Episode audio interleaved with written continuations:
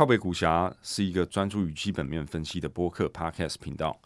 在 Apple Podcast、Spotify、SoundOn、KKBox 等等各大平台，我们将会定期发表我们的 Podcast，并深入探讨和总经、市场、产业、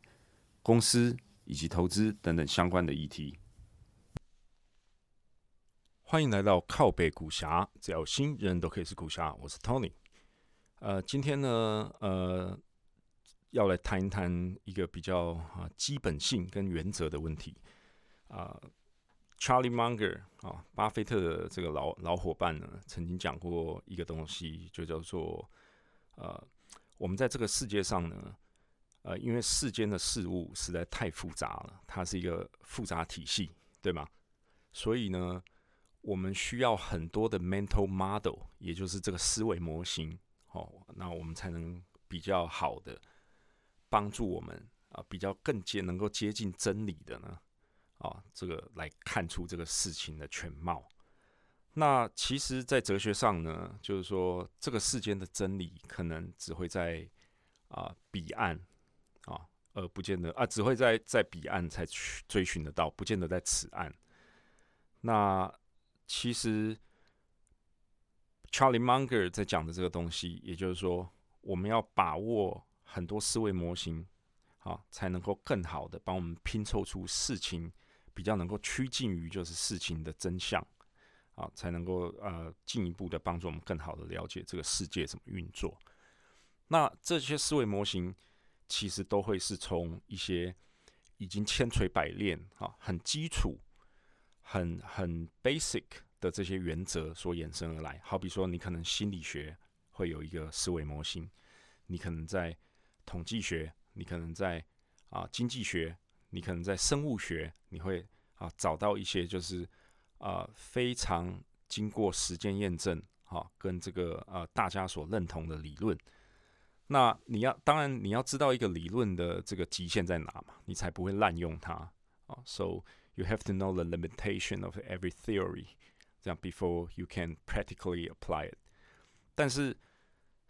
最怕的就是说。因为世间的事物太复杂啊，我们常常啊，他举了一个例子，就是说，对于一个拿着铁锤的人看出去的这个世界，什么问题都像是一个钉子啊。那这个你可以用很多方面来解释嘛。呃，在资本主义的社会，我们也可以看到很多人，就是我做什么我都只只从这个利益、经济利益哈或者金钱的角度去看。那这个是不是错呢？这当然不是错，可是这能够帮助我们比较好的了解这个世界吗？其实显然是不足的啊！这也就是为什么啊，Charlie Munger 非常的提倡这种，你至少要有啊很多很多啊好几十个以上的这种不同的思维模型。那每一个呢都是啊经过验证，你很笃信啊，它是有一定这个呃呃基础理理论基础的这个模型才能够拼凑出来。那近几年呢，其实呃，这个东西在创业圈或者在呃 entrepreneur 啊 entrepreneur 或 startup 或或者 VC 的圈子，其实也被提的非常多，就叫做呃第一性思维。好，就是说就是说人的思维有好几层嘛，可能有第一层、第二层、第三层。那呃呃第一性、第二性，那再就是底层思维。底层思维也就是说事物的原生性逻辑。那除了这个创业圈之外呢，startup 的圈子之外，其实提的这个非常多的，也就是鼎鼎大名的这个 Elon Musk 啊，特斯拉的老板，很多人就觉得很奇怪嘛，就是说哇，他他一个人管这么多间上市公司，又是 SpaceX，又是 Tesla 啊，然后 Solar City 还有时间去哦搞这搞那，大家觉得他真的是无愧他这个钢铁人的称号，但事实上他也是个凡人嘛。他也一天只有二十四小时，就跟你我一样。那他是怎么做到这些呢？其实他常常就讲，呃，像当年要做这个民民间的这个，他要创办一个民间企业来做火箭的时候，很多人都在笑他傻嘛，不可能啊，哪有可能？怎么可能？你想到 NASA 会想不到吗？可是他为什么人家会觉得他是天才？就是他不服输，他愿意探讨事物的本质。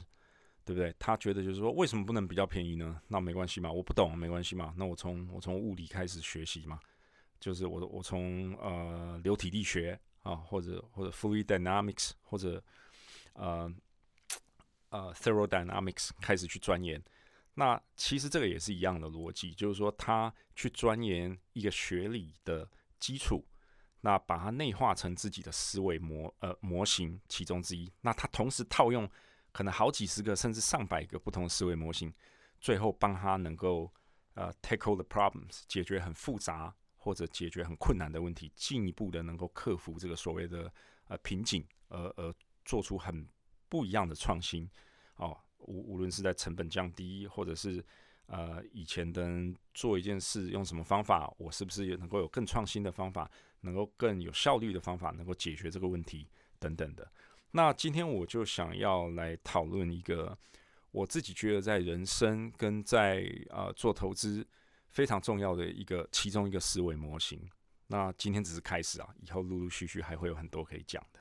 啊，无论是心理学方面的，还是生物学方面。今天我要讲一个我认为是统计学方面的一个很基础的逻辑，但是它可以帮助我们很好的来思考人生跟投资中很多啊遇到的困问题啊。那这个东西其实也在我们的日常生活中呢，常常能被啊怎么说遇得到好了。基本上这个统计学的逻辑就是啊关联性不等于因果关系。好，关联性不等于因果关系，很重要，所以再讲一次，关联性不等于因果关系，correlation doesn't equal to causation。那我想这个东西其实如果 有有学过统计学的人，大概都有这个概念。可是真的我们在日常生活中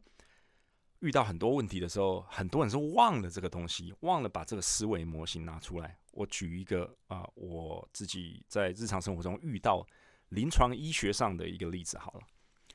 呃，像有家人嘛，有朋友啊，或者是你常常会就是啊听到，哎呀，这个比如说皮肤科小问题哈，可能长个痘痘啊，哈，或者有一些这个啊湿疹或者异位性皮肤炎，那他就去看了某间皮肤科医师，啊，可能是他家哦附近的这个街头巷尾的这个诊所吧。看着怎么看都看不好啊，那那就拿一些药膏嘛，那那就回去擦，那也不好啊。看了擦了一个礼拜，却觉得说，damn，这个这个医生真的是就是江湖术士啊。那开始上网啊去找啊，Google 哪一个名医啊，哈，哪一个很棒的 dermatologist 在在开的药很有用，好啊就去看，哎，结果擦了两天药就好了。那从此呢深信不疑，就是说，哇，这个皮肤科医师实在太厉害了。那在逻辑上，如果逻辑清楚的，你就知道啊，其实，呃，首先我讲一个东西，就是说，皮肤科医师的用药其实啊大同小异的所在多有，基本上就是啊，可能各种不同效用型的类固醇。那当然，呃，每个医生的用药有时可能会加一些自己的小处方啊，但是其实它的底层逻辑是一样，类固醇。啊，可能比较强的、比较弱的，或者是一个 combination 或怎么样。那类固醇在呃临床医学上最主要的一个疗效就是抗发炎啊，它是 anti-inflammatory 的一个 ingredient。那这个时候呢，有可能你觉得第二个啊医生很神、很厉害，一啊他给的药一下就把你的这个皮肤病给治好了哦，青春痘啊，或者是湿疹什么的。尤其像现在，就是也是在季节变换的时候嘛，就是如果呃免疫系统不是很好的话，可能都会有也常常很多人会有异位性皮肤炎的困扰啊。但这时候他们可能忘了一个底层逻辑的东西，就是关联性并不等于因果关系，很有可能是什么？很有可能是第一个皮肤科医师开给你的药，跟第二个可能也是大同小异，甚至是一样的。但是呢，你本身人体是有治愈能力的嘛？它人体是会 self healing 的，所以当你到第二个医生那边拿药擦完的时候，可能你身体本来也就自然而然要好了。这时候呢，人们就会呃根据自己的经验，哦，那第一个医生就是用功没效啊，第二个医生很厉害哇，那以后都去他那边。但是可能事实上忽略了，呃，你在做这个归因分析，也就是 attribution 的时候呢。你并没有考虑到了，就是说，可能他们用的药根本大同小异，只是你本来到了这个时间点，你的异位性皮肤炎也该好了，而并不一定好，在没有做很详细的这个呃科学分析之前，你是不能够就说那第二个皮肤科医生开的药就一定有效，所以它就是很好很好。因为其实对于有点医学常识的人来讲，呃，这个东西就呃是常常在怎么讲，在在周遭的生活啊，或或者朋友中你都可以看得到。是啊，那事实上没有做很严谨的 attribution analysis 之前，你没有 scientific evidence 之前，呃，贸然的，就是下了这个论断，那其实是非常危险。像这个是我可以想得到，就是说在生活中遇到的一个关联性不等于一定有因果关系的例子。那讲到金融市场的话，就更好玩了。这个有时候常常会听到很多笑话嘛。啊，今天股票涨了，那是因为我穿红色的袜子。那明天股票涨了，也是因为我穿红红色袜子。那后天我穿红色袜子，股票就会涨吗？其实白痴都知道这是不可能也不现实的东西嘛。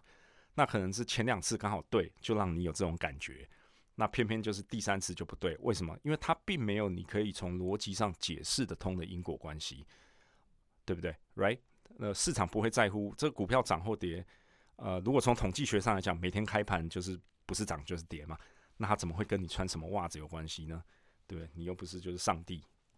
，so basically 这是另外一个哦我可以想到的东西。那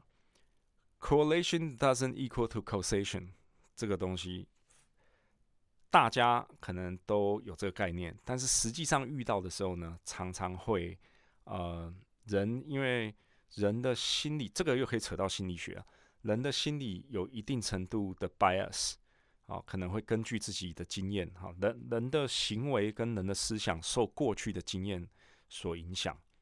好比说，你怎么做就一定会得到什么结果，你就会觉得怎么做就一定得到什么结果。好，那随着这个事情发生了几次呢，你会啊自我强化这个信念。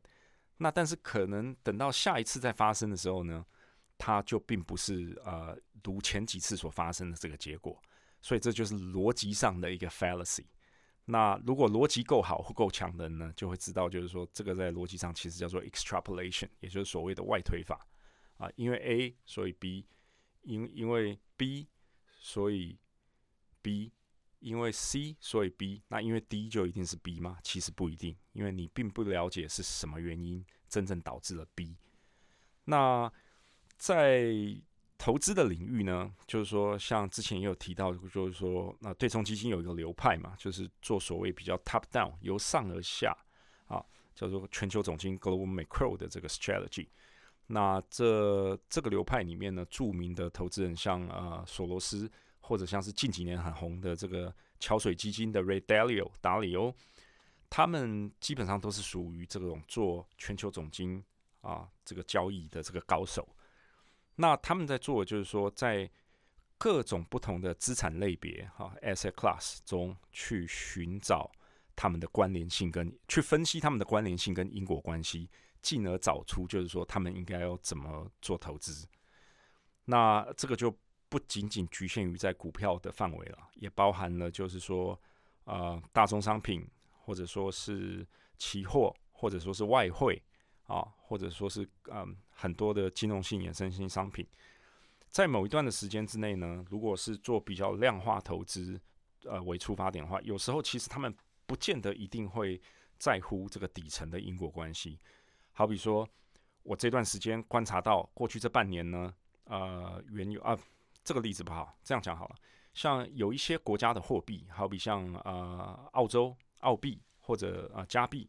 Canadian Dollar。他们长期以来被认为是跟石油就是有绝对啊很高度的这个呃 correlation，也就是关联性。所以如果石油涨呢，他们的币值通常也会跟着涨；如果石油贬呢，他们的币值通常也会跟着贬。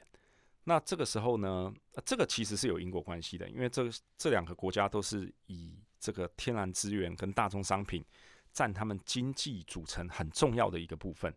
好，那石油当然是这个所有大宗商品里面的一个领头羊，所以它当然会有一定程度的这个 correlation。那在做全球总金的交易中，很多时候不见得一定要有关联性，不见得一定要有因果关系。只要你很确定在某个特定的时间里面，呃，各种不同的资产类别，你可以很高度的去确认它的关联性呢，你就可以从中进行一些这个呃 correlation trade，或者说一些啊套利的这个交易。但是其实像 Red Dalio 他们更在乎的是能够找出各种经济的变数当中，不同资产类别当中他们的底层的这个因果关系。他看懂了这个东西之后呢，他会更有把握做这个比较长时间的。呃，这个持有啊，那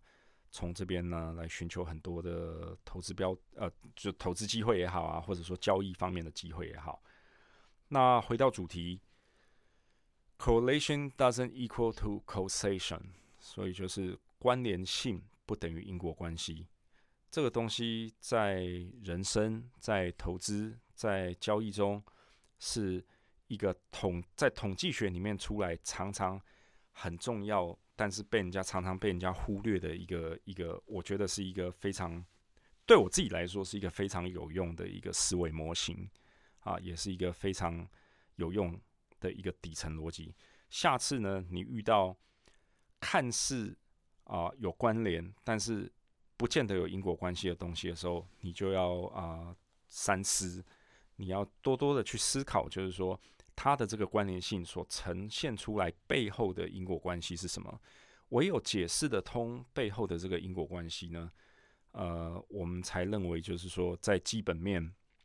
的分析里面它是有用的。否则只有关联而没有因果关系的时候呢，呃，我觉得我会觉得就是说这个时候你要非常小心，就是说这个关联性就算现在是高度正相关，它这个呃。关系也很有可能随时会被 break 啊，好比我随便举个一个一个假设的例子，好比就是说今天这个啊是晴天，那股票就涨，那明天是晴天，股票也涨，这样涨了两个礼拜，那你看第三个礼拜的第一个交易日的天气预报啊，就开盘前你看啊是这个晴天，那今天股票就一定会涨吗？那事实上就是不见得吧。那这时候如果说这么笃定的话，那就到处去借钱，然后用十倍杠杆，对不对？Ten times leverage，全力的做多，那一根 uptick，你可能就是今年的回报就已经全部回来，其他时间就放空自己，什么事也不用做了。但是事实上是这样吗？我想就是啊，很显而易见的，当然不是嘛。关联性跟因果关系啊，绝对是呃不是一个很等式。很多有关联性的东西是有因果关系的。那因为人的知识领域其实非常的多，那人很渺小，我们懂的领域非常的有限。有时候不是你这个领域的，你不见得就能够懂。但是真正到最后，能够在投资或在做交易上面呢，能够真正帮助你很多的，我觉得，呃，这是其中一个一个我我常常会用得到的一个思维模型。所以我常常提醒自己啊，因果关系不等于。关联性，那应用在投资上有什么？或者说我们在看市场的起起伏伏，有什么实际呃例子呢？其实很简单，你看嘛，每一天这个无论是股票或者是一个市场或一个产业，它在涨啊，什么千百种的理由都有。同样的，它在跌，也可能你可以找得到一千种、一万种理由，就是去说服它在跌。但这些对我来说，其实都是没有意义的，因为。人就是这样啊，人有一定程度的偏见。你今天硬要解释一个东西为什么涨或为什么跌，你各自可以找到几十种、上百种理由去 justify，去自圆其说。简单来讲就是这样。但是这这中间它所呈现出来的可能只是关联性，